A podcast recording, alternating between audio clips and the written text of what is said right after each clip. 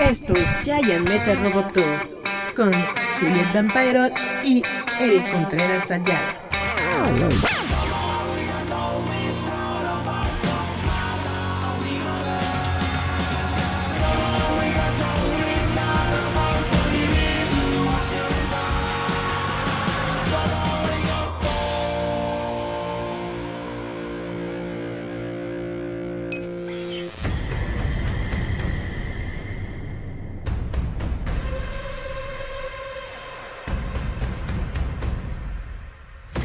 Hola chavos, ¿cómo están? Esto es Giant Metal Roboto. Gracias a todos por acompañarnos una semana más. Estamos aquí en vivo transmitiendo desde Facebook Live, pero les tengo la sorpresa de que ahora sí tenemos otros colaboradores de Roboto en este programa. Tenemos a Denise Fergo, ajá, y tenemos a Marco Sáenz. Nos escuchamos todos. Ahora hay que volver a hacer el programa desde el principio. Yeah. Pues vamos a comenzar. ¿Con qué, ¿Con qué habíamos comenzado? Vuélvenos a platicar sobre Adam Sandler, Denise. Sobre Adam Sandler otra vez. ¿Con qué habíamos comenzado?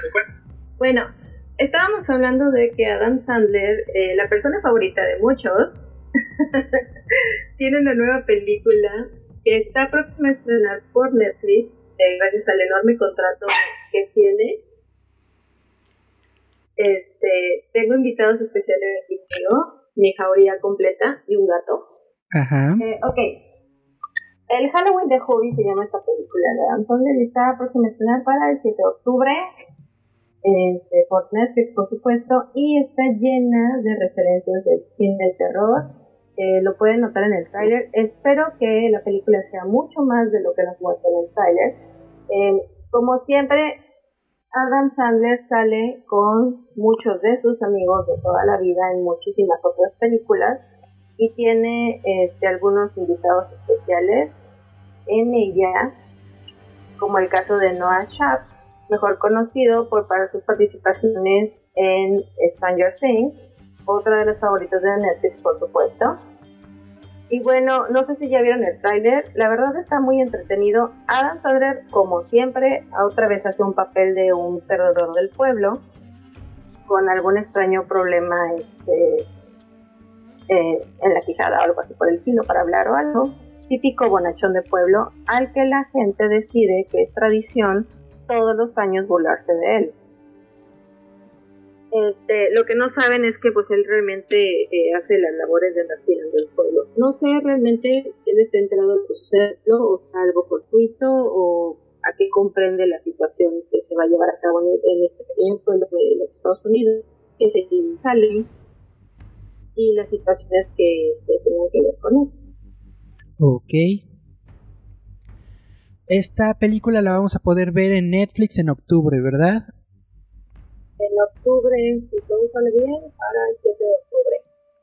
Perfecto, es de estas películas que entran de hecho dentro del contrato de Adam Sandler, que como todos nosotros sabemos, Adam Sandler tiene un contrato por un montón de películas en Netflix, porque Netflix es una de esas, eh, ¿cómo se dice? Bueno, lugares de streaming en donde justamente parece que todas las películas de Adam Sandler están muy bien posicionadas, mucha gente las ve, mucha gente pues que sigue la carrera de Adam Sandler, justamente ve sus películas dentro de Netflix, entonces Netflix dijo, toma mi hijo, te doy 800 mil millones de dólares y hazme películas hasta que te mueras, algo así. Sí, por lo menos un año creo. ¿Un año? Una película al año. Pues así está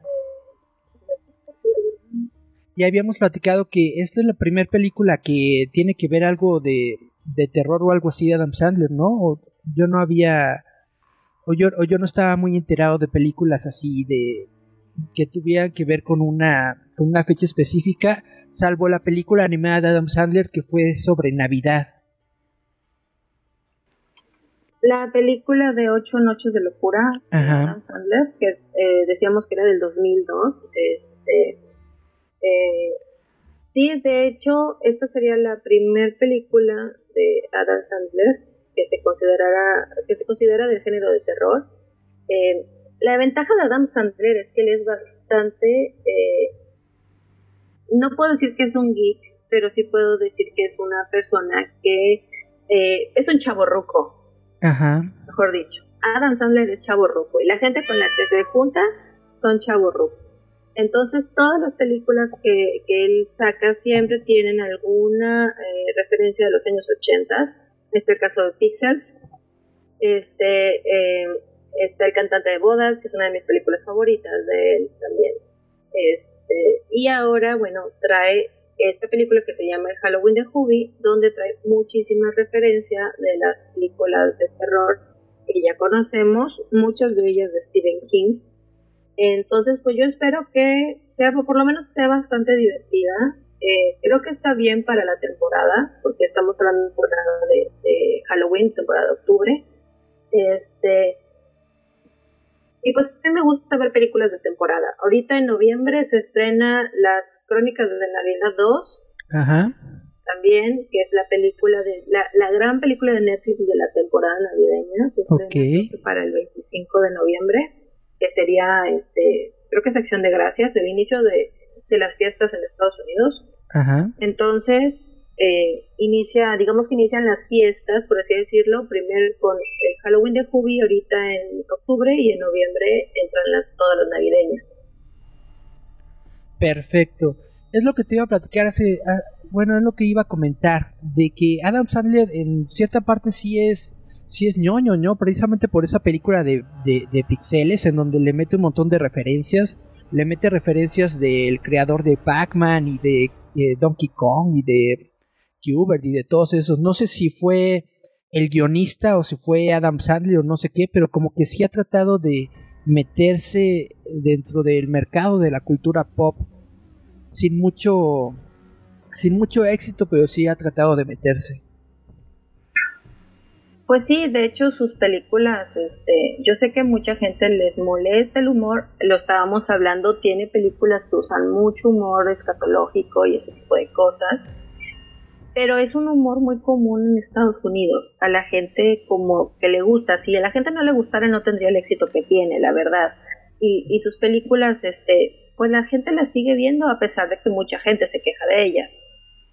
Eh, la prueba está que pone algo en Netflix y se vuelven de los primeros lugares en, en visualizaciones también. O sea, o sea, el señor vende, aunque no nos guste o aunque se quejen, todo eso. Pues sí, por eso Netflix le, le hizo ese contrato, porque el señor vende y vende un montón. Y pues bueno, hay un montón de personas en los Estados Unidos y aquí en México. Aquí en México hay un montón de personas que son seguidores de Adam Sandler. Entonces está muy chido y muy padre que el señor siga haciendo películas. A lo mejor no, no en todas coincidimos con su humor, pero de que el señor es una eminencia en Hollywood, pues sí lo es. Luego, mande, sí, tengo aquí a mi gato, porque alguien, alguien me le pegó, entonces mi mamá lo agarró y me lo aventó a mí, y aquí tengo al gato y acá atrás de mí los tres perros. ¿Le pegaron al gato? Sí, hombre, está chiquito el gato, un gato bebé de cuatro meses. Pobrecito. Este, hablando de Adam Sandler, cabe hacer un comentario. Ajá. Él estuvo nominado a los Oscars, ¡Eh! ¿recuerdan? No. Y no ganó Gems. Es- sí, de hecho sí, es Netflix y aparentemente tuvo muy buenas críticas y es una película bastante buena donde se sale por completo Adam Sandler de los personajes que usualmente hace. Ah, sí es cierto. Esta película no ganó él su Oscar. Sin embargo, él amenazó, y en broma, esperemos, bueno, parece que no fue tan en broma, que si él no, no Ajá. recibía por- como mejor actor en los Oscars del, dos- del 2020, eh, por este por cómo hizo su papel en esta película de Gems, bueno, él, él haría una película tan mala a propósito como Venganza. Y salió la de su hermana, ¿no? No, no, no, esa película ya tiene tiempo. Ah, entonces La va. va a ser otra película de mala. Adam Sandler es esta, de Halloween de Scooby. Ajá. Entonces, esta es la venganza de Adam Sandler por no haber sido nominado a los Oscars. Pues qué feo. Qué feo. Pero ojalá esté buena. Porque realmente necesitamos películas de Halloween buenas. Sí, de hecho sí, necesitamos películas. Eh, últimamente no ha habido muchas películas. Creo que quieren hacer un, una nueva, este, tengo entendido que regresa Disney con las películas Ah, de sí. Scream 5 me parece. Tienes razón, Neve Campbell regresa como Sidney Prescott en la nueva película de Scream.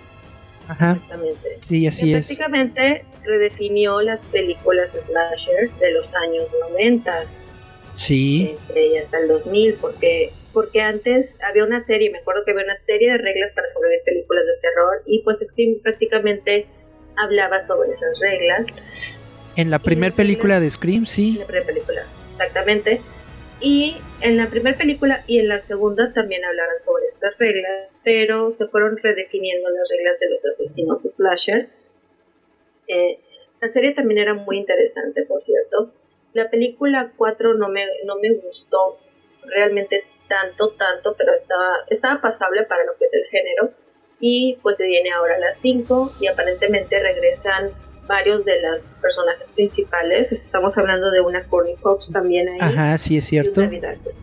Este, regresa este, David Arquette, ¿se llama David? ¿David? ¿Se llama David? No Sí, sí, sí. David. Eh, ellos son los tres pues, principales. Ellos son los tres principales. Y ellos tres han estado en todas las películas de Scream hasta el momento.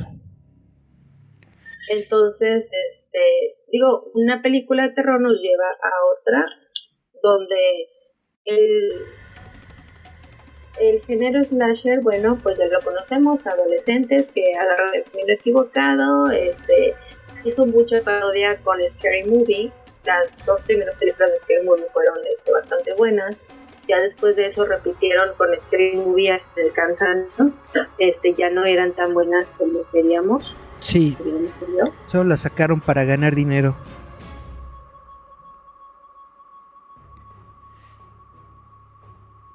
Bueno, bueno.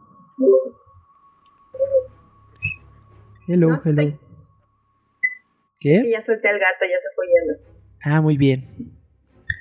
Pues bueno, el segundo tema del que habíamos platicado y que no nos había escuchado nadie era sobre lo- la taquilla en los Estados Unidos. Estábamos platicando que los cines en Estados Unidos ahorita quieren abrir, pero que no tienen que, poner porque justamente no hay nuevas películas, sobre todo porque a Tenet le fue mal en la taquilla. Tenet solamente obtuvo 29 millones de dólares y, se, y la película costó como 200, 300 millones de dólares, una cosa así, al grado en que dijo Warner, ¿saben qué? No voy a meter ahorita a Wonder Woman, se, se esperan hasta diciembre, en, a Navidad, de- hecho el 25 de diciembre, a ver qué tal sigue el coronavirus en esas épocas, porque Wonder Woman es una película a la que le han invertido un montón de dinero y pues no quieren que le pase lo mismo que, que con Tenet no quieren dejarlo, no quieren que, ¿cómo, cómo se dice? Que se les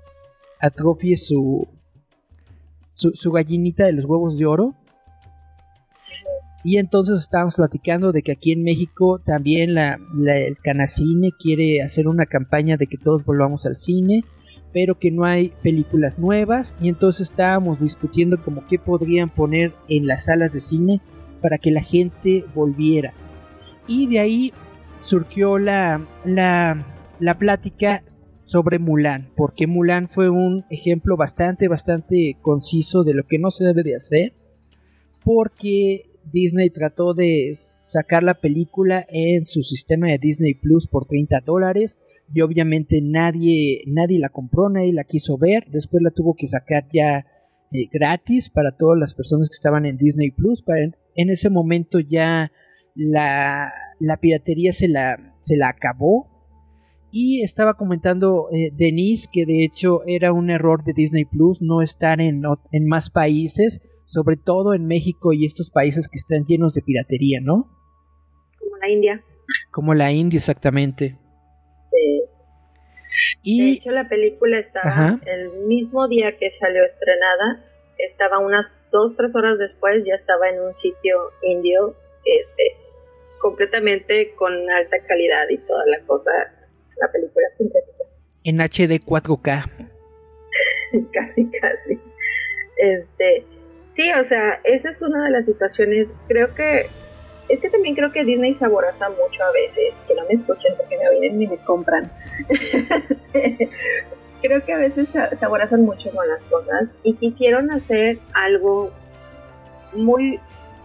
Su película de Mulan ellos quisieron hacer como como que quisieron enseñarle a los chinos a hacer películas Wuxia. Ajá. Este, o sea, o sea, como que esa fue su intención. Pero pues no, o sea, la película, si tú la ves como una película, no como Mulan, la ves como cualquier otra película y, separas por completo a Disney de, esta película, a lo mejor la disfrutas, le podemos cambiar el nombre a la protagonista y decir que es otra persona completamente diferente.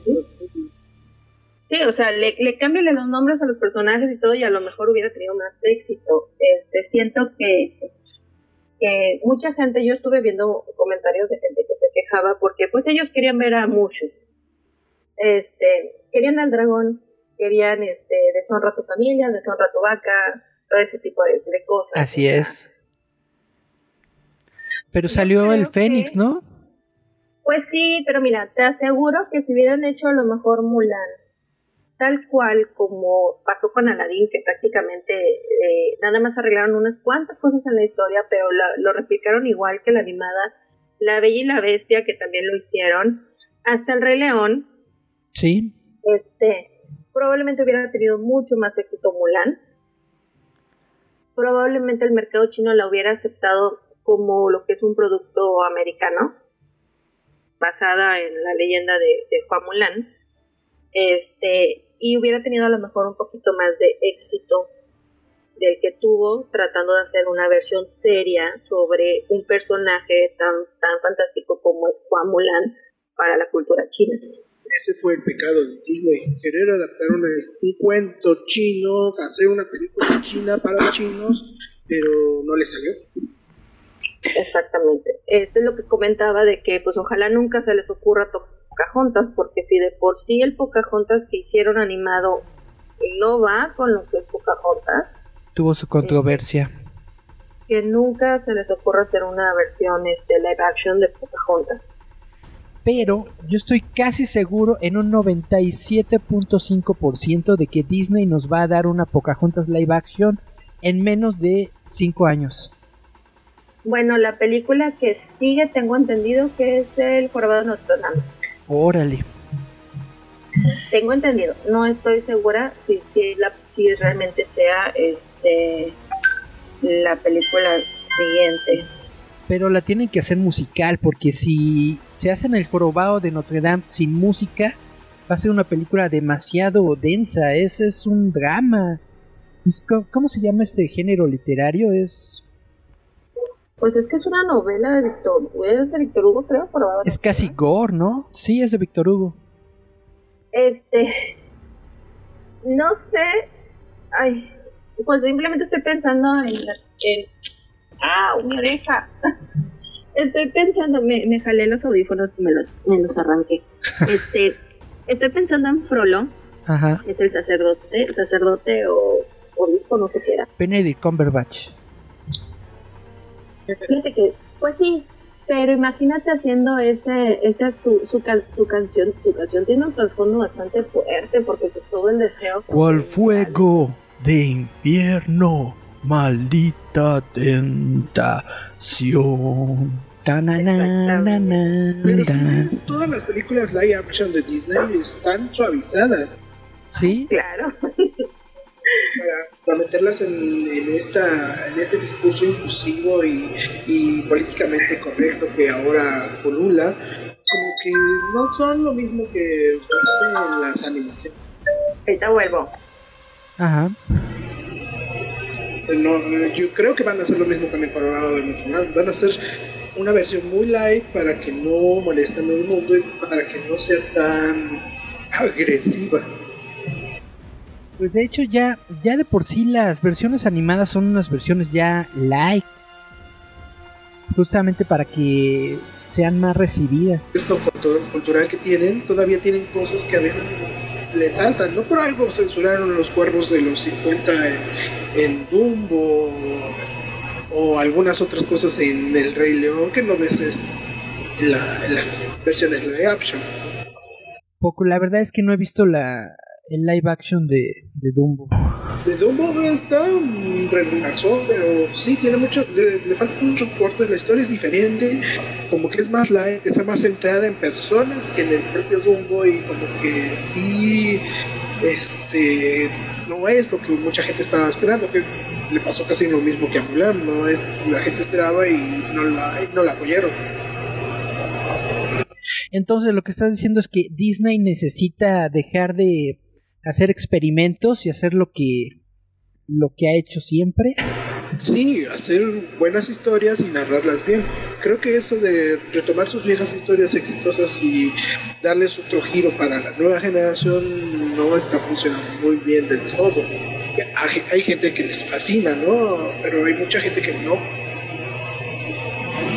Lo único, ¿qué es lo último que ha hecho Disney bueno? Solamente la película de Frozen, ¿no? Es el único éxito que ha tenido. Sí, si te fijas, Frozen es, refleja mucho el estilo de animación viejo de Disney, de los 80, de los principios de los 90. Una historia inocente, sí, con un discurso inclusivo, pero no tan forzado como los demás. Y hasta cierto punto entretenida para todo público. Y es, creo que es lo que le falta a Disney, tener una buena historia, tener buenas historias, buenos guionistas que creen historias nuevas. Pues así es, esa es la bronca de Disney. Y ahorita Disney está teniendo todavía más broncas con el COVID porque ellos dependen mucho de las entradas de, de sus parques de diversiones. Y pues la gente no puede ir a los parques de diversiones. Creo que California es uno de los estados que, que todavía siguen en, en cuarentena y que todavía no dejan... eh, Tiene muchas restricciones todavía. entonces, netamente, Disney ahorita se le está viendo negras de qué hacer y qué, y qué no hacer para poder ganar dinero. Yo le apostaría a lo de Marvel. Se supone que la serie de televisión de, de, de Marvel de, de WandaVision va a salir en octubre del 2020. Y hoy hicieron el anuncio de She-Hulk. ¿De cuál? De She-Hulk. Ah, tienes toda la razón. Hoy dieron el anuncio de She-Hulk de la de la actriz esta, ¿cómo se llama? Tatiana Maslany. Así está, Tatiana Maslany que la vimos en Orphan Black, que realmente es una serie de televisión muy muy buena, es ciencia ficción, es sobre clones y bla bla. La verdad yo solamente vi la primera temporada, pero es muy buena esa esa esa serie y ahora resulta que ella va a ser She-Hulk. ¿Tú qué opinas de este She-Hulk? Me gusta, ¿eh? La, la actriz es un muy buena actriz. sí. Quien no haya visto Orphan Black, creo que está en Netflix. se, dan una vuelta y van a ver que es una buena historia de, de ci- de ciencia ficción. Y ella, como tiene que este, interpretar varios personajes, le da un buen su, su caracterización. Y creo que sí queda bien en el en el estuche para hacer este She-Hulk. Ahora yo me explico, si va a ser serie de televisión, ¿cómo le van a hacer para, para la transformación? ¿Cómo va a ser el CGI? Va a ser algo caro. Pues es Disney, vaya. De que tienen el varo, tienen el varo. La, la serie, la serie del Mandalorian la hicieron muy muy bien, les quedó bastante bien. Ya volví. Hello. Bienvenida. Estamos hablando de Tatiana Maslany como She-Hulk. ¿Tú qué opinas?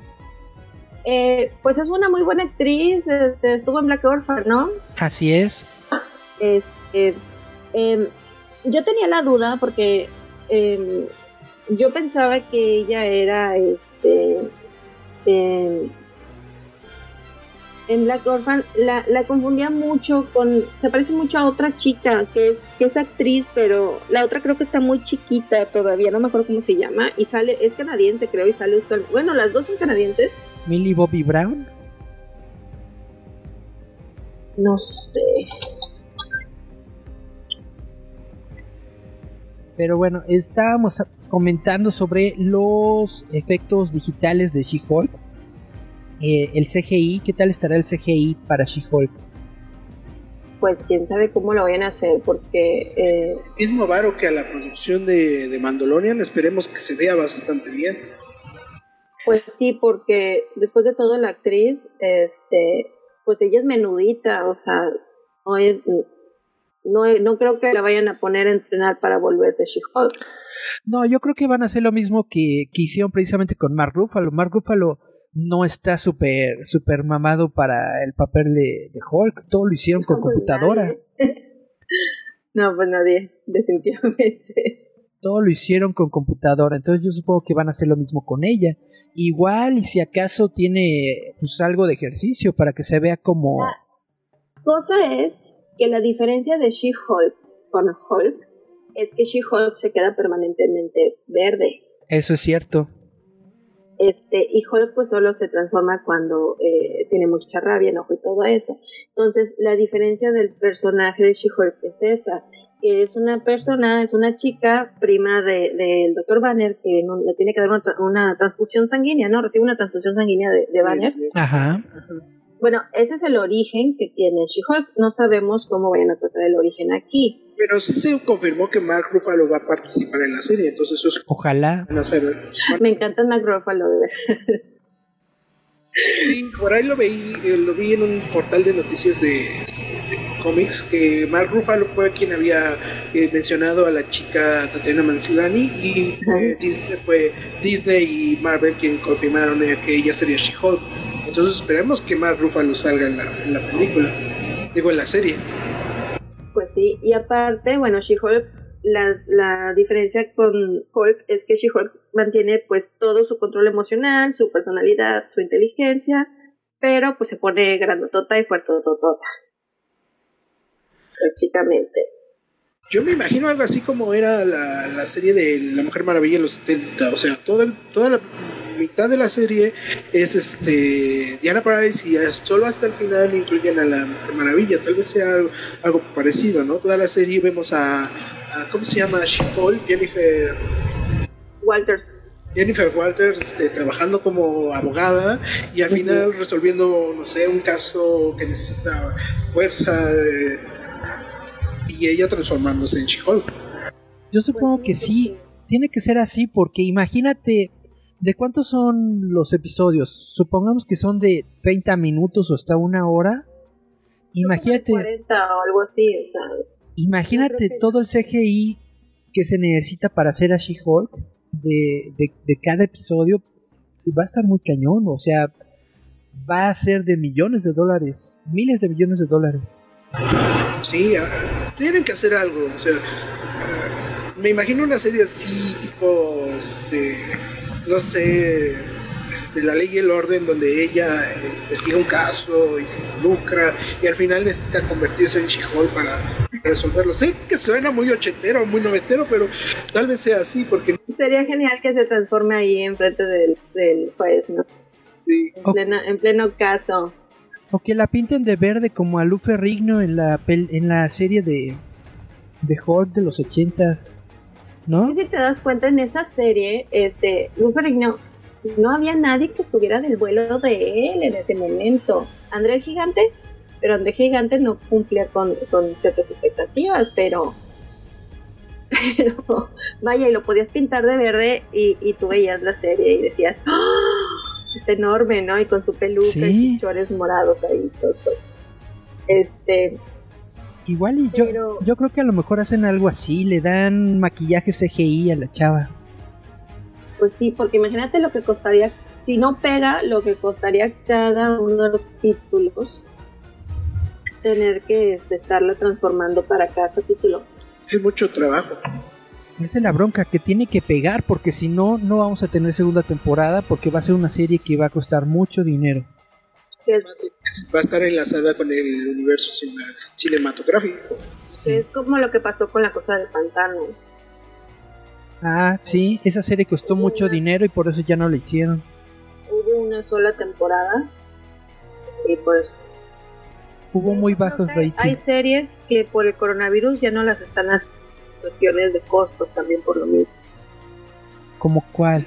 Eh, por eso detuvieron Carbón Alterado en Netflix y no recuerdo qué otra de ciencia ficción en, en- en- Pero la de carbono alterado de plano la, la cortaron, ya no va a haber nueva, nueva temporada. Sacaron una animación nada más. Nada más.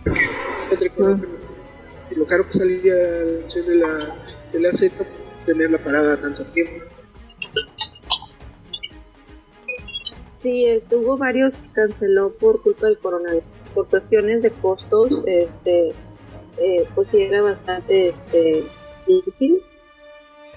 Eh, uno, uno de estos era eh, la niña esta que salió en ahorita tenía una serie nueva, no, no me acuerdo, estoy tratando de recordar cómo se llamaba esta serie. ¿Cuál? Este, se llamaba es como una serie eh, de ciencia uh, me parece. Ah, la de la, la de la chavita de, de, de 13 razones. No, no, no. No, esa no. Es la niña que salió como una de los perdedores de, de eso. Ah, no. ¿Su nombre? ¿La pelirroja? La pelirroja. Sí, la pelirroja. Este, de hecho, Netflix canceló 20 shows entre ellos el de Daybreak. Ajá. Canceló, quedó cancelado. Este, eh, el de carbón alterado. Lo que pues dijo, carbón alterado fue un. Eh, más canceló? Daybreak, bueno, pues Daybreak era de, de, de, de eh, series de zombies basada en un cómic. Daybreak, nunca lo vi. Daybreak. Bueno, está en Netflix también, está basado en un cómic. Eh, ya sabes, eh, apocalipsis zombie, todos los adultos se vuelven zombies y de pronto en una high school, eh, la gente de la high school este, se vuelven todos este, por facciones, están las porristas, están los deportistas, están los nerds, están los grupos. Es como la serie de recreo de Disney, pero con chicos más grandes. o sea, más o menos así. Así me lo imaginé. Suena como Riverdale de zombies. Algo sí. Eh, por supuesto también se canceló Ana con una E, Ajá. que fue que nadie la vio cuando estrenó. La verdad, nadie, nadie, se- nadie le puso atención a la primera temporada, pero resurgió con la tercera temporada y se volvió favorita de muchas. Este, tanto que se está pidiendo que se renueve, que haya una nueva temporada, porque aparte dejó muchos hilos sueltos. Eh, porque a la serie, pues ellos no se quedaron solo con lo de los libros, que aparte son muchos libros en los que está basada esta serie. Empezaron a agregar personajes nuevos que no vienen en los libros y cuyas historias quedaron inconclusas porque, bueno, la serie este, se canceló en la temporada 3. Entonces, a ver quién agarra la bolita. Sí está buena, yo nada más vi el tráiler y no me latió. Era una serie, este, pues sí, estaba, estaba entretenida. Eh, si escuchan gritos, son mis vecinos que tienen el K-pop. Ah, qué bonito. Se escucha el K-pop por todos lados. Pues sí vas a comentar algo del Canacine, ¿no? Lo de Canacine, pues lo, lo de Canacine solamente es eso, de que están haciendo esta campaña que se llama eh, hashtag Volvamos al Cine, en donde están buscando justamente que la gente vuelva a las salas de cine, están tratando de hacer que pues que la gente vuelva a adquirir el, el- el- gusto al cine y bla bla bla. Yo lo que digo es que no es que la gente le haya quitado el gusto al cine o no tenga ganas de ir al cine. Lo que no está viendo la canacina es de que todavía estamos en plena contingencia del coronavirus. Y aunque, el- el- no sé, las circunstancias del gobierno y bla bla nos digan que ya no pasa nada, pues la gente todavía está como que con cuscús de, de asistir a lugares públicos. Y eso lo estamos viendo justamente en, eh, en las películas de los Estados Unidos, en las que no se está llegando a las expectativas de taquilla que ellos eh, hubieran querido. El, justamente este día 16 de septiembre, que fue ayer, se estrenó la película de Tenet aquí en México. ¿Quién sabe cómo le haya ido?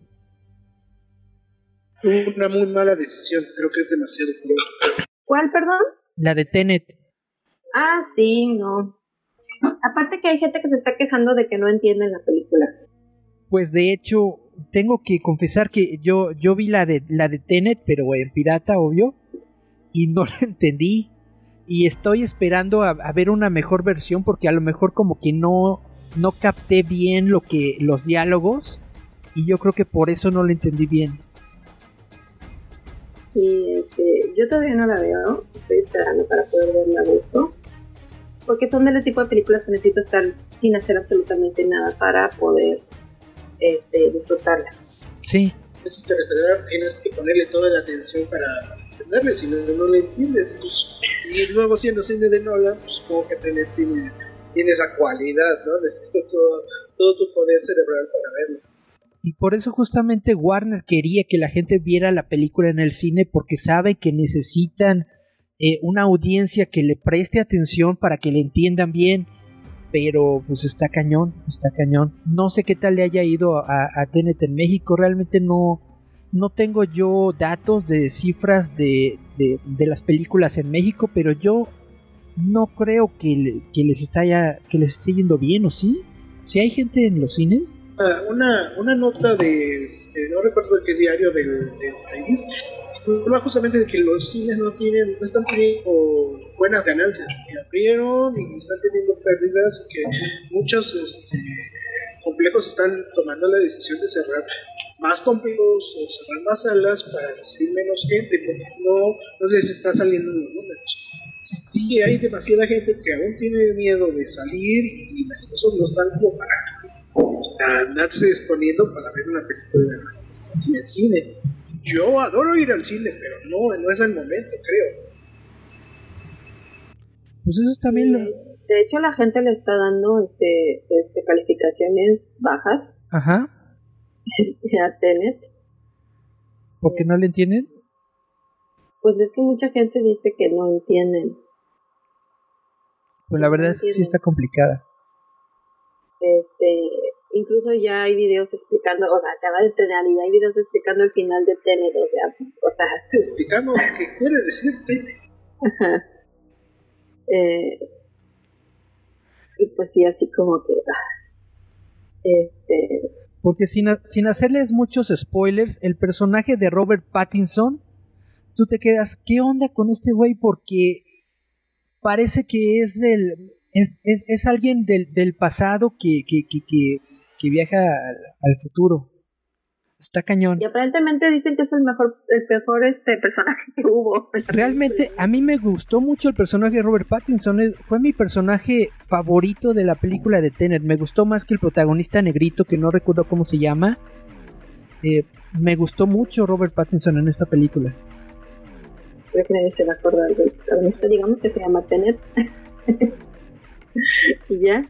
Este, John David Washington se llama. Así es. John David Washington. En la película, de hecho, no tiene nombre, lo llaman como el, el único o algo así. Eh, de hecho, estoy viendo las películas que se estrenaron cuando los cines mexicanos a- a- aperturaban otra vez. Ajá. Y en las carteleras películas nacionales como Amores Modernos, ni idea, Escuela para Seductores, Ajá. No sé tampoco, son, son nacionales, no sé qué películas sean. Uy. Eh, además estrenó este, la película de Baba Yaga, Ah, sí, es cierto.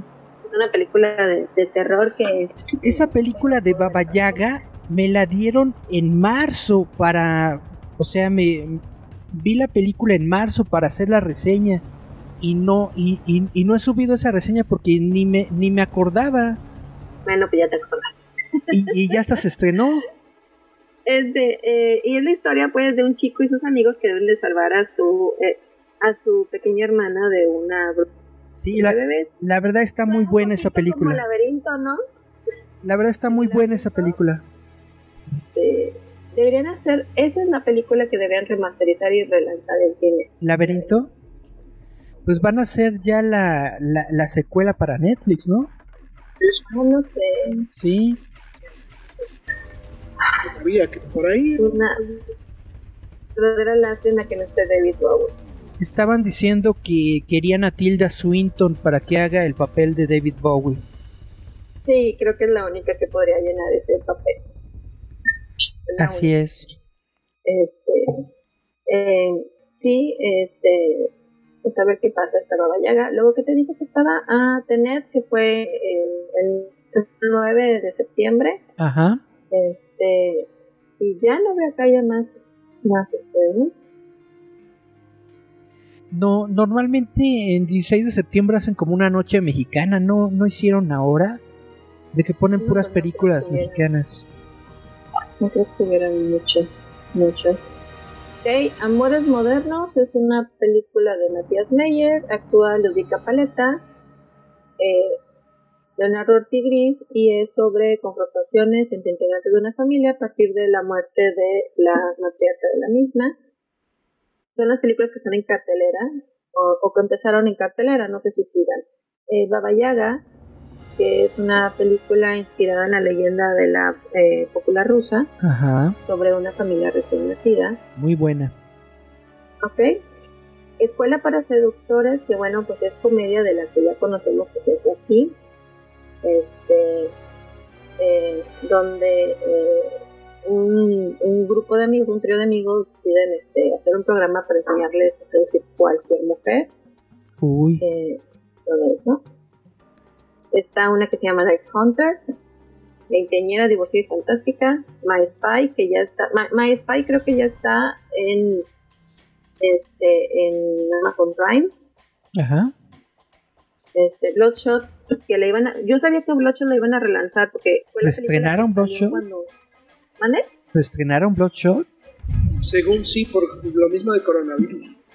Porque, o sea, le tocó cuando el coronavirus creo que la volvieron a reestrenar. Pero de todos modos es muy mala. La película para los niños hicieron Sonic. Ajá. Que tuvo bastante éxito. Esa es muy buena. Sí, estas películas tuvieron estrenos pre-pandemia. Este, no está tan buena, ¿sí? No, no está buena. No, no está buena. Yo preferiría que, que este Vin Diesel hiciera una nueva este, película de Riddick. Eso es también lo que yo quiero, que hagan Riddick 4. Por ahí había un proyecto sobre ello. O una serie de televisión, estaría chido. Pues sí, Crónicas de Riddick, pero en serie. Ajá, la serie. Este, volviendo a hablar de Tenet y de Robert Pattinson, bueno, pues Robert Pattinson era libre de coronavirus y entonces eh, volvieron a la producción y grabaciones de, de, Batman. Exactamente, eso lo acaban de anunciar el día de hoy, que la producción de The Batman vuelve porque Robert Pattinson y bueno, otros actores que habían dado positivo con el coronavirus, pues ya los volvieron a, bueno, después de que tuvieron sus 14 días de cuarentena, los volvieron a examinar y resulta que ya todos están bien. Entonces The Batman vuelve a grabarse. Así es. Por ahí dicen que Harry Cavill regresa como Superman. Ah, eso es un rumor que nos compartió Marcos hace ratito de que dicen que Henry Cavill regresa o que hizo un nuevo trato con Warner para regresar a nuevas películas. Dicen que inclusive llegaron a tres nuevas películas, que eh, el mismo Henry Cavill está dando ideas para el guion de una nueva película de Superman, que él quiere hacer la segunda parte de Man of Steel. Como... Witcher está detenida por el coronavirus. La producción de Witcher está detenida, sí. Ellos ¿De la... salió lo de Chayanne? ¿Cuál Chayanne? Han estado haciendo una de que Chayanne se, va, va, a estar en este, la nueva producción de The Witcher y yo así de que eso no puede, o sea, ¿me entienden? Así no sé, pues sí tiene la quijada, sí tiene, sí da la cara, pero no sé si sea verdad. ¿Chayanne como Witcher? sí, pero es en redes sociales, entonces no lo puedo creer porque lo he visto en, Facebook, entonces... Pues no, debe ser mami lo, lo, lo de Chayanne. Debe ser muy difícil de creer. Ser Superman Henry Cavill, entonces necesitaban a alguien que lo sustituya y ahí está Chayanne. ¿Tú crees que Chayanne sustituye a Cavill? Pues no, se supone que se supone que la nota dice que participaría En, en, en la secuela de Witcher, algo así por el estilo, como uno de los de los Witchers. Ajá. Porque son varios, o sea. Sí, sí, se supone que Henry Cavill es uno y tiene un gancho para la Latinoamérica, pero le ha ido bien a la serie, ¿no? Pues claro que le va a ir bien a la serie, sale Cavill sin camisa. Bañándose. Oh, sí. Este, ese hombre tiene algo muy interesante aparte de cómo se ve. Ajá. Que es, es legítimamente un geek. Es un geek legítimo a pesar de su imagen este, eh, de Superman, el chico realmente juega videojuegos. Pues claro, ¿sí, se acuerdan de ese video? cuando arma su, su PC de juegos? Ay, sí. si nunca les interesó a las mujeres ver mucho sobre este tipo de cosas y se preocuparon por eso. Este, sí, sí, la verdad, y la verdad tenía muy buen equipo, o sea, realmente compró un, un muy buen equipo de, de, de, computadora. Tiene muy buen equipo y la computadora también es buena. Vaya que y aparte cocina y tiene perro. Pues ojalá, ojalá, ojalá sea, sea verdadero este rumor, porque yo sí quiero ver a Henry Cavill en, otra vez como Superman, porque independientemente de la historia, Henry Cavill, él como actor, interpreta muy bien a Superman. Ya me acordé cuál fue lo que escuché. Era Brandon Road regresaba como Superman. Ah, eso sí. Dijeron que Brandon Root iba a, volver a aparecer en la película de The Flash como Superman. Exactamente, como un Superman más maduro o algo así. Sí, probablemente como la versión de Superman que apareció en, en La Crisis de las Tierras Infinitas, que es el mismo Superman de Christopher Reeve, pero más grande, más madurón. Exactamente. De hecho, Brandon Root hizo un muy buen papel como Superman. O sea, yo creo que la gente eh, las películas no fueron como que, no, no fue el momento del de, retorno de Superman, pero creo que hizo un buen papel él como La gente, la Tiene una narración lenta. Ajá. La gente le tiene como que muy, muy mala, muy mala leche a Superman regresa, pero netamente a mí me gusta mucho esa película. Y me gusta mucho esa película porque es como el cine original de, de, de Richard Donner. O sea, si es una película lenta y todo lo que quieras, pero realmente captura la esencia del Superman de Christopher Reeve. Ahora, lo único que, lo único que le faltó a esa película es un buen villano, porque netamente el, el ex Luthor de este cuate Kevin Spacey realmente estuvo muy, muy, muy chafa.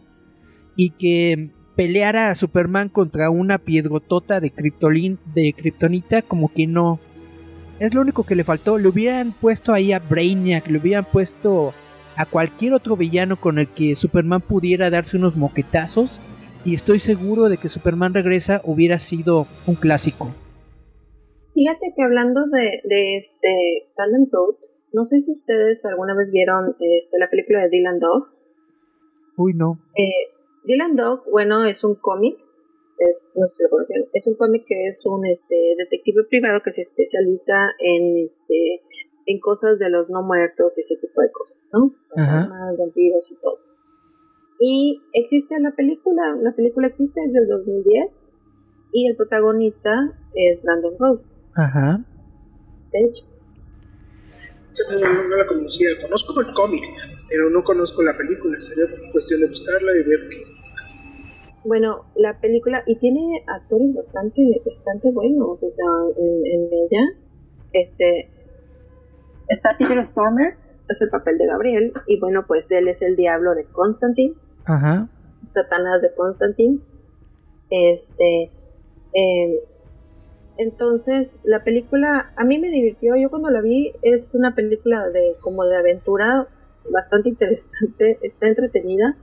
Em, según le dieron muy poquito, muy, muy poquito crédito, esa película realmente, este, pues tuvo un box office muy chiquito, de apenas 5.8 millones.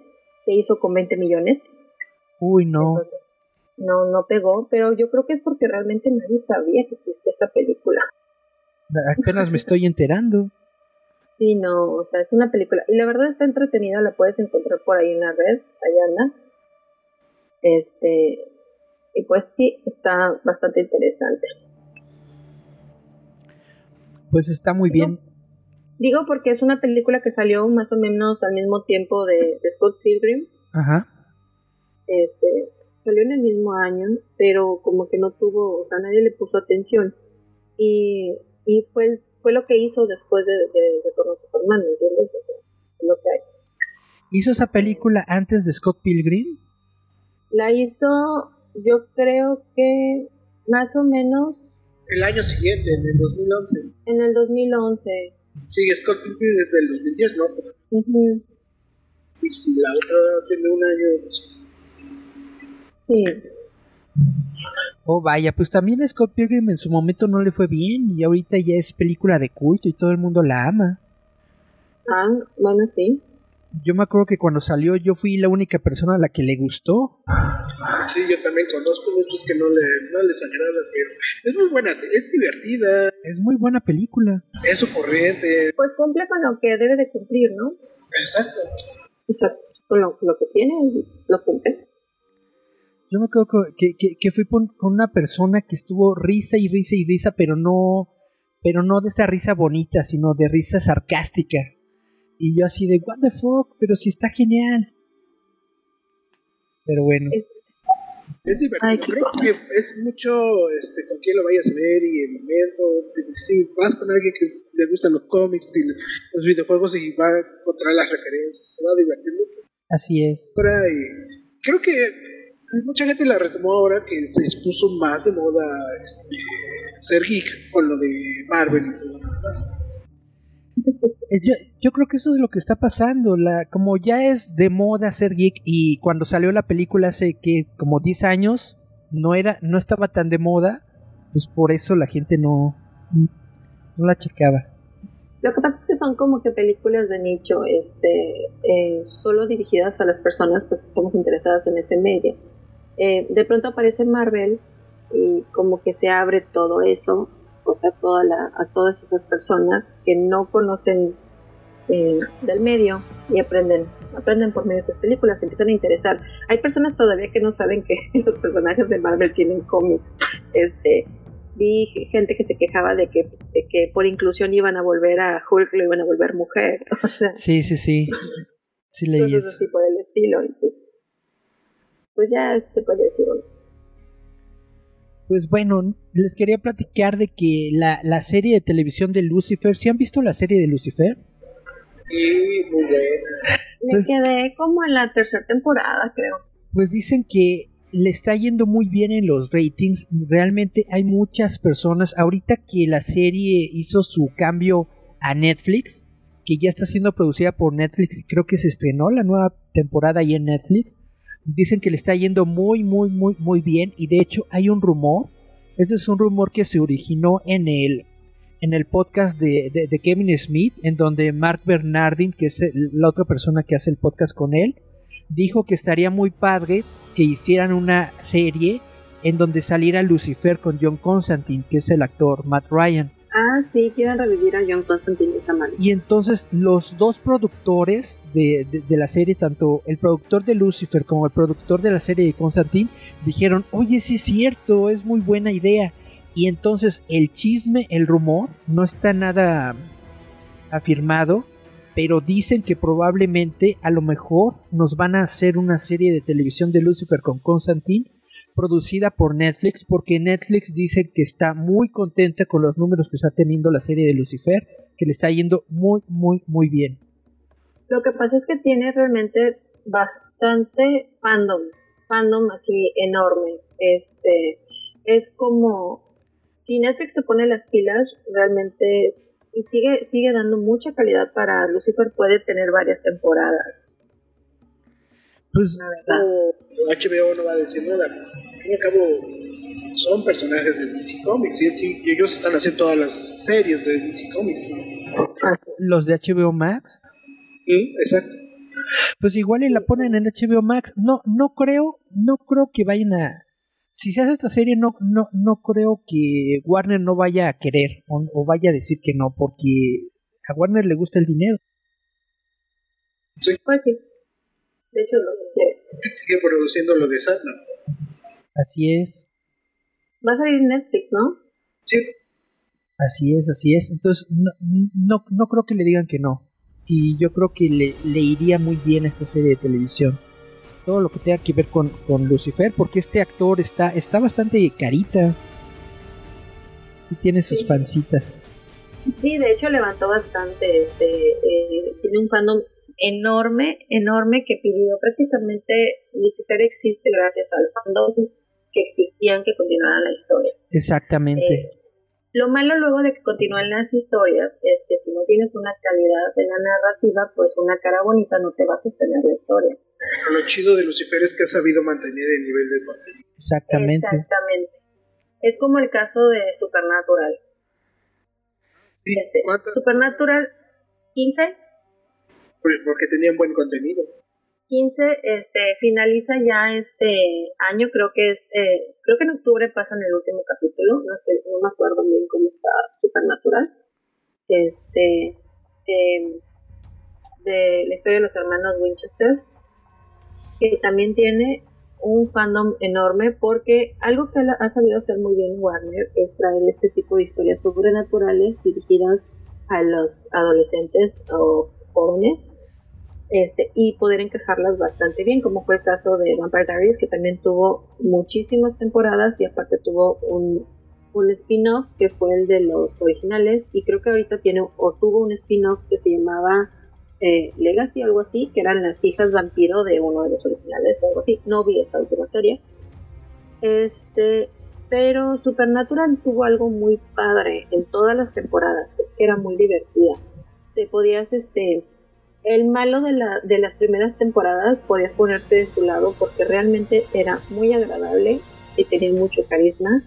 Eh, después salió la mamá del malo, porque el malo tenía problemas emocionales con su mamá. Este, que era una bruja, literalmente la señora era una bruja. Eh, y era muy malvada y era muy- y, podías identificarte con el pobre villano de toda la serie, ¿no? Eh, este salía Dean, este, ¿cómo se llama? El actor de Negan, Am, Dean Morgan, sí, como el papá Winchester. ajá. Este, y bueno, pues mez- mezcla muchos, muchas cosas que tienen que ver con los ángeles, con Dios, con el infierno, con demonios. Pero entonces, temporada 13, entonces sí tiene buena historia, no es nada más porque los chavitos son, son carita. No, tiene una historia bastante completa, eh, la verdad. Este, cada, cada temporada va explorando. La puedes ver, ahorita está, está casi completa en Prime también, si quieres empezar a verla. Porque la, la historia empieza desde el, haz de cuenta que la historia empieza con que la mamá de los Winchester murió por culpa de un demonio para salvar al hijo menor. Ajá. Entonces, el papá desde entonces se decidió a cazar demonios, fue como descubrieron todo esto, y empezó a agarrar a sus hijos y se iba ciudad por ciudad por ciudad, contactando con otros cazadores, matando demonios, sus hijos crecieron en ese tipo de ambiente, excepto el hijo menor, que él decide llevar una vida normal, ir a la universidad y ser una gente bien, hasta que, te estoy contando el primer capítulo, hasta Ajá. que su novia muere de la misma manera que murió su mamá. Chan, chan, chan. Entonces, eh, le habla al hermano mayor, que el hermano mayor pues es un, es un chico que no tiene realmente los estudios universitarios de su hermano, eh, le encantan las hamburguesas, trae un auto impala negro, muy bonito el, el vehículo, de hecho él se va a quedar con ese vehículo al final de la serie. Ay, sí, está precioso el carro. Este, ahí tienen toda su vida, todas sus armas y todo. Este, ellos andan investigando cada que saben de algún suceso extraño para poder dar con este, este demonio y poder descubrir qué fue lo que sucedió con su mamá, porque la mataron. Su papá nunca lo encuentran, su papá siempre anda desaparecido. Ellos están buscando al papá, están buscando al demonio. De pronto se involucran este, situaciones como que como que hay ángeles inmiscuidos en esto, este, Lucifer está inmiscuido en esto, este, hay demonios inmiscuidos en todo esto, quieren abrir la puerta al infierno, la- esa es la primera temporada, nada más. Este, y así van pasando las, las temporadas y la historia siempre se va a ir amarrando una con otra, o sea, como que no terminan las temporadas, como que todas las temporadas están encadenadas de una manera u otra. Hay este, muchos personajes recurrentes este, hay historias muy padres, la verdad. Hay unas historias que solo terminan en ese capítulo o capítulos especiales. Cada temporada hicieron un capítulo especial. Hay un capítulo especial que es un musical. Ah, Creo que últimamente les ha dado por hacer musicales en todos, en todos lados. Lucifer va a tener su musical también en esta temporada. ¿a poco sí? Simpson, no había. Como los Simpson, China tuvo su... Esto de los musicales empezó con China. Sí. Es, Buffy tuvieron su musical. es parte de las series de, de- de televisión en Estados Unidos. Es como un forzosamente un ritual que tienes que tener si tu serie tiene éxito. Un capítulo de musical. Así es. este, tuvieron en la tercera, en la treceava temporada, temporada número 13, tuvieron un este crossover con Scooby-Doo. ¿Eh? Entonces, el capítulo fue animado, el capítulo 10, creo, de la, de la, de la decimotercera temporada. Eso lo tengo que ver. Está muy padre y lo puedes ver sin necesidad de saber nada de, de, de, de Supernatural y puedes este, verlo y terminarlo y, y, y continuar con tu vida. Está muy padre. Este, en este capítulo, pues, Dean es fanático de Scooby-Doo, porque pues, es una serie con la que los niños de esa edad crecimos usualmente, ¿no? Ajá. Y como también, eh, también atrapaban malvados y todo ese tipo de cosas, pues también se identifica mucho, está enamorado de, de Daphne. Es Ajá. muy curioso ver la interacción dentro de la caricatura, ellos como caricatura. Este, Dean se da cuenta que puede comer las hamburguesas del tamaño que quiera gracias a, a- a la magia de las caricaturas, Ajá. igual que Scooby-Doo y, y Shaggy. Vilma este, le echa los perros al otro hermano. Este, ¿Y Fred? Daphne, Daphne, eh, Daphne no le hace absolutamente nada de caso a Dean, este, y ellos, y ellos creen que los fantasmas no son reales, ¿verdad? Ajá. Este, y los Winchester les demuestran, pues que sí, o sea, es muy curioso el capítulo, la verdad, tienes que verlo. Pero tú eres muy fan de Scooby-Doo. Yo soy muy fan de Scooby-Doo. Yo soy súper fan de Scooby-Doo. Toda la vida he sido fan de Scooby-Doo. Todo, todo lo que sé de Scooby-Doo, todo lo he visto. Todo lo sé. Toda la vida. Toda la vida. Porque crecí con ellos. O sea, sí, siempre, siempre me ha gustado mucho. ¿Viste la Este, película última de-. ¿Viste la película de Scooby-Doo con. con Kiss? Sí, sí, estaba buena. Estaba muy interesante. La verdad, creo que he visto casi todas las películas animadas de Scooby-Doo también. Este, y son bastante interesantes algunas. ¿Viste la de Scoop? ¿Cuál? La última, la de Scoop. Sí, ya la vi también y también me gustó bastante. Este, sale el Capitán Cavernícola. Así es. Este, está padre. Eh, vi la película de Vilma y Daphne, que es malísima. No sé por qué. Ah, eso no sabía que existía. película. Bueno, existe y es malísima. Es malísima. Para empezar, Daphne no es la Daphne a la que estamos acostumbradas.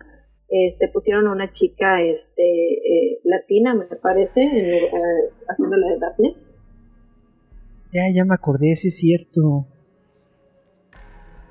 Vilma es una investigadora y pasó sin pena ni gloria. Así nada más. Sale pues, pues ¿quieren platicar algo más? ¿Quieren comentar alguna otra cosa? Ya hay predicciones para los Óscares. ¿Hay que, perdón? PlayStation nuevo. Ajá. Hay... Nuevo PlayStation, predicciones para los Óscares. Ah, sí. Ya viene Ratchet también en, en Netflix. El PlayStation va a costar como 10 mil pesos, ¿no? 11 mil pesos, una cosa así. 12, ¿no? ¿12? ¿12 mil pesos?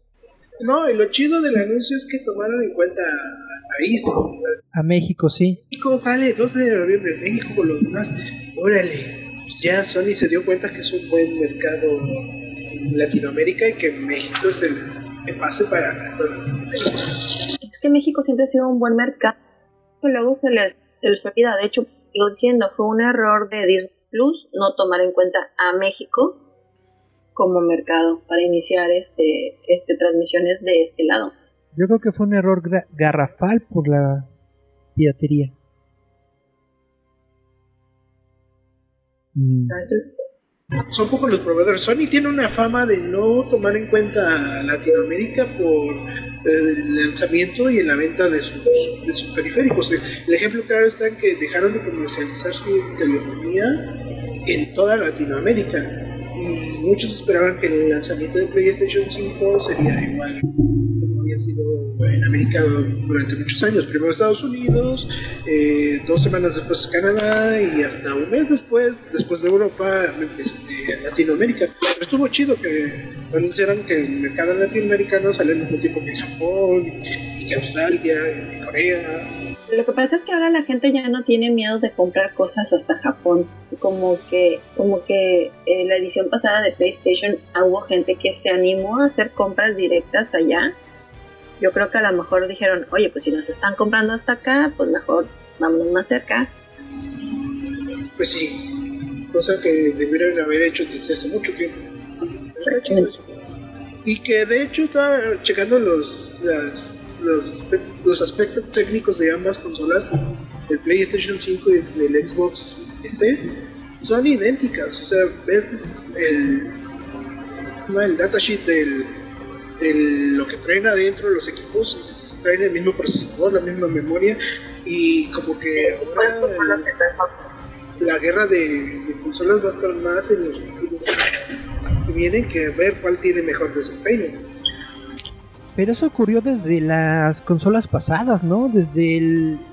¿Cómo se llama? El PlayStation 4 y el Xbox One también estaban muy, muy, muy cercanos de. establecían algunas cosas, como que de repente se calentaba mucho y otras cosas. Y PlayStation es difícil de programar, el 4 es lo que, lo que muchos desarrolladores se quejaban.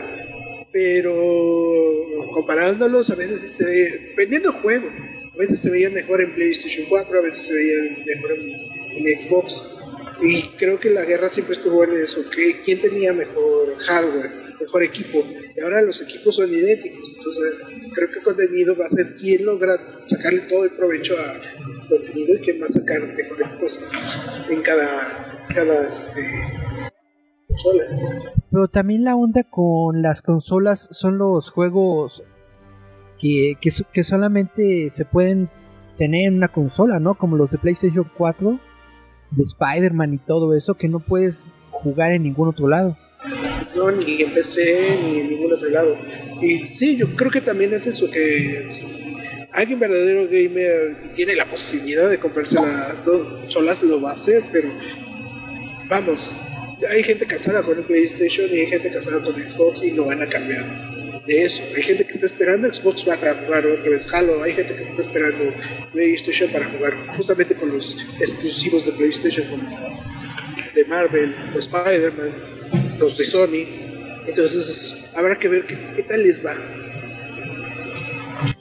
Pues hay que, hay, hay- hay que checarlo. La, la verdad no, no sé, no sé qué pensar. Ya me parece que están muy, muy caras esas cosas. Sí, bastante. Pero, pero- igual y igual conviene. Pues yo tengo rato que no tengo. Vendí mi Xbox 360 y ya no he vuelto a comprar este. Este, ¿cómo se llama? Consolas. Este, no tenía tiempo, yo estuve jugando mucho tiempo en. En este, en PC. Pero, eh, pues ya no funcionó el juego que yo jugaba aquí de este lado del mundo y cerraron los servidores, entonces. Este, El Maple Story. Maple, Maple Story 2. Qué triste. Se quedó, se quedó en Corea del Sur nada más ese juego. Hay que ir a Corea. Sí. No, la verdad no. Estoy bien aquí. Sí, me puedo volver loca ya. Pues yo también, la verdad no, no he tenido dinerito para comprar consolas, solamente juego en PC. Cuando lo- los juegos esos grandes que, que son de múltiples consolas y, y que también llegan a PC, son los únicos que he podido jugar, pero las exclusivas de, de PlayStation, de, de Microsoft, de Nintendo, pues esas nomás no. Tengo una duda. Habla, cambiándoles el tema así drásticamente. Ajá, Me voy a ir sobre los premios de películas ustedes. ok. Ya hay una lista de predicciones para el Oscar 2021. Ajá. Pero muchas son películas que pues no se han estrenado, no han salido, no, nada. Sonado nada, ¿no? Pues, De- está, por ejemplo, en la lista de mejor película aparece Soul, que es de Pixar. ajá. Este, Que no ha Soul salido. Creo que fue. ah, cambiaron su fecha de, de lanzamiento también. Eh, eh, estrenará algo. ¿Tendría la oportunidad de hacer volver a la gente a los cines?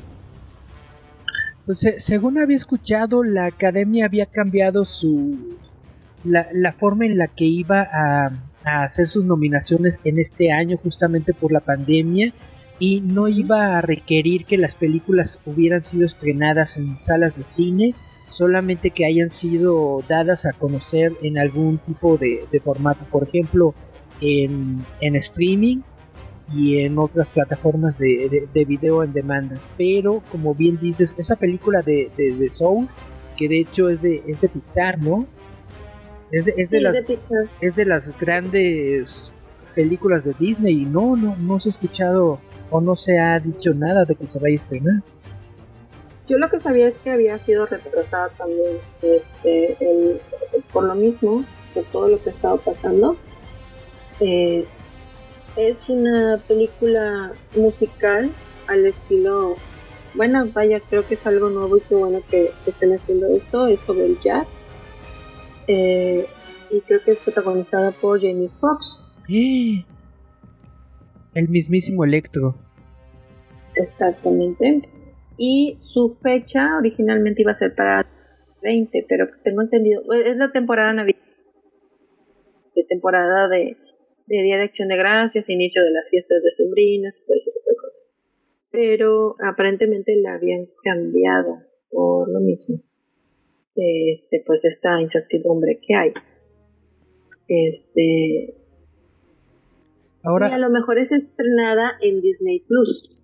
Ojalá estaría bien, estaría bien que le estrenaran en Disney Plus porque ya nos va a llegar en noviembre. Y es lo que estaba pensando, que un montón de películas nos van a llegar por noviembre y diciembre. Van a atascar esos dos meses de películas. Si es que todavía podemos salir. pues sí, dependiendo cómo se pongan las cosas, porque ya viene la temporada de fríos y tipo Este, Mulan al parecer en su primera semana solo recolectó 23 millones. Ajá. Este, eh, eso fue lo que recolectó Mulan, 23 millones más, porque fue una, un este, fue una estreno híbrido, estuvo en algunos teatros y bueno fue por Disney Plus. ¿No hay cifras de China? De China, déjame ver. Este, porque tenían tenía entendido que ya se estrenó en China, ¿no? O algo así. Hizo un flop, o sea, se no levantó en China. Uh. Eh, te digo, aquí tengo. Creo que nada más fue como 9% lo que logró en China. Qué feo. Este, aquí estoy checando. Sí, para China. La película de Disney dice que, eh, ok, sí, parece ser que en China fue donde solo sacó 23 millones. En 23 millones. Ok. dice, a ver, Mulan solo estuvo en su, en su, este, cuando, cuando fue lanzada en China, dice que quedó en 23.2 millones, incluyendo los premios. Fue todo lo que logró. Y no, no saben si ya se estrenó en México, no, ¿verdad? ¿No se estrenó acá? No, en cines no se estrenó. Ah, pues qué gacho. Sí, sí, de hecho aquí dice que en IMAX solo sacó un millón punto setenta y cinco. En, en IMAX, fíjate. Pero le fue bastante, bastante mal a esa película. Con razón ahorita Disney no quiere hacer nada. Según yo, Disney ahorita está solamente pensando en Disney Plus. Están viendo lo del estreno de Mandalorian, que va a ser en octubre, y a ver si estrenan las series de Marvel en eh, noviembre. La de WandaVision y la de Winter Soldier, no sé para cuándo va a ser. Pero no la habían retrasado por el escándalo que tuvo el protagonista. El pseudo escándalo. ¿Cuál?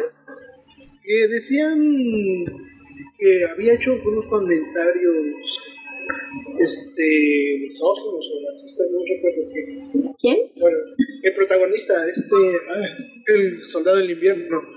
Ah, ah, no, pero es que no fue ni él, ese es el problema. Creo que los comentarios los hizo una exnovia o alguien, o alguien, alguien que tiene conexión, o tenía conexión con él. Ya sabes, cosas de las redes sociales. Este, Aquí también dice que en China Tenet sí logró, este, en su segunda semana, logró juntar 50 millones. ¿50 millones? Tenet. Eso sí es un montón. O sea que Tenet sí logró un poquito más. Pero en China. En China. A ver qué, a ver qué tal irá aquí en México. O sea, que sí ha logrado, quién sabe cómo lo haya que emular. No creo irá y ya salieron todos los comentarios. Y de los nuevos mutantes no hablemos. ¿De los nuevos mutantes? Ni hablemos de cuánto lograron juntar. Sí se, sí se estrenó en México, ¿no? Sí. Pues sí. ¿Alguno de ustedes la fue a ver? No. Ni siquiera he tenido oportunidad. No, Yo soy del público que no tiene ganas de ir al cine todavía.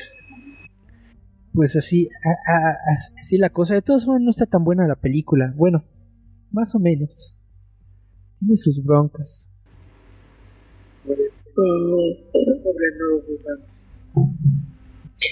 Pues quién sabe qué vaya a ser la academia para los Oscars de- del próximo año. Vi que en este en este fin de semana se hicieron lo- los semis, una onda así, ¿no? Ni La semana fue este. no, es la próxima semana. No sé si, no sé, o sea, realmente ya tengo, estoy perdiendo muchos premios por lo mismo. Lo último que vi fueron los Óscares, por lo mismo de que ya, es más, los Óscares ni siquiera estuvieron así como que, como wow. Lo que pasa es que lo único que vi es que el Mandalorian prácticamente arrasó con, lo- con, con los semis en, en efectos visuales y en todo eso. Y por eso me enteré, pero yo ni, ni, ni sabía que iba a haber Emmys. Sí, no, de hecho, este, por ejemplo, Black Widow, pues ese, pues, eh, sigue moviendo su, su fecha. Este, creo que va a competir contra Wonder Woman, me parece. Sí, bueno, Wonder Woman está para diciembre 25 y tengo entendido que eh, Black Widow está para octubre, ¿no? Para noviembre 6. Ah, noviembre. Ok. Y los Eternals sería en febrero, de Eternals. Que no ha, no ha habido nada, no ha- me imagino que cuando salga Black Widow es cuando van a sacar trailer de los Eternals. Pues sí. Los semis son el próximo fin de semana, el 20 de noviembre. Ah, los. Septiembre. ¿Te cae? Y, y sí, el Mandalorian tiene arrasó con muchas naciones. Todo lo que hicieron ahorita son los premios técnicos, ¿no? Y ya para el fin de semana van a ser los, los premios chidos. Sí, donde los actores van a hacer streaming y van a, van a estar este, haciendo todo el show desde sus casas. Ah, qué chido. Estar- es- estaría chido hacer un, un, un live stream de, de, de los Emmys. Pero está muy cañón. Pues sí va a estar medio, medio, medio ¿Qué este series son las que compiten en los semis? Bueno, de Mandalorian puesto, eh, parece, ajá, Better Call Saul Ajá. también, este, eh, Ozark, Nunca he visto Ozark. parece que tiene una nueva temporada para eso, y, eh, Killing Eve, que ya también ya, ya se ganaron sus premios, Tiene una nueva temporada, está muy buena. así es. Y el cuento de la criada que otra vez está arriba, nominada. El año pasado también se llevó bastante. Ah, Y quién sabe qué otras este, series es. The Watchmen está nominada a mejor miniserie. Tiene que ser. Watchmen es muy, muy, muy, muy, muy, muy buena serie. Todavía no veo nada de The Watchmen, todavía no he visto nada de Edge. Muy buena serie. Así las cosas con los, con los series. La próxima semana. Hay que estar atentos. ¿Siguen ahí, chavos? Yo aquí sigo muriéndome de tos. Ah, bueno. Ahogándome en mi propio veneno. Se salió Denise, ¿verdad? Sí, Ah, bueno. Ando buscando un peso entre mis cosas. ¿Un peso? Un peso. Bueno, chavos, pues como ven, ¿quieren platicar de algo más o, o ya le paramos al streaming? Este, por hoy creo que ya. Guardemos otras cosas para otra. Pues sale pues, pues entonces muchas gracias por haber estado aquí en el, en el, en el streaming. Yo veo que en solamente nos está viendo una persona, no, no, no creo, no sé quién sea. Nos dieron eh, like hace unos minutos y ya, pero no hay comentarios ni nada. Esperemos que vean las grabaciones.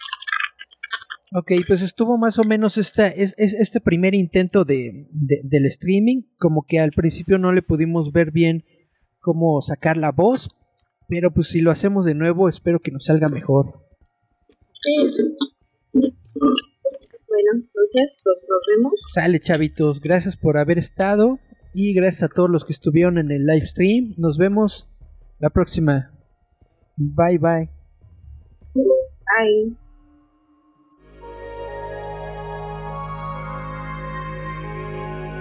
Estás escuchando Giant Metal Roboto. Yeah.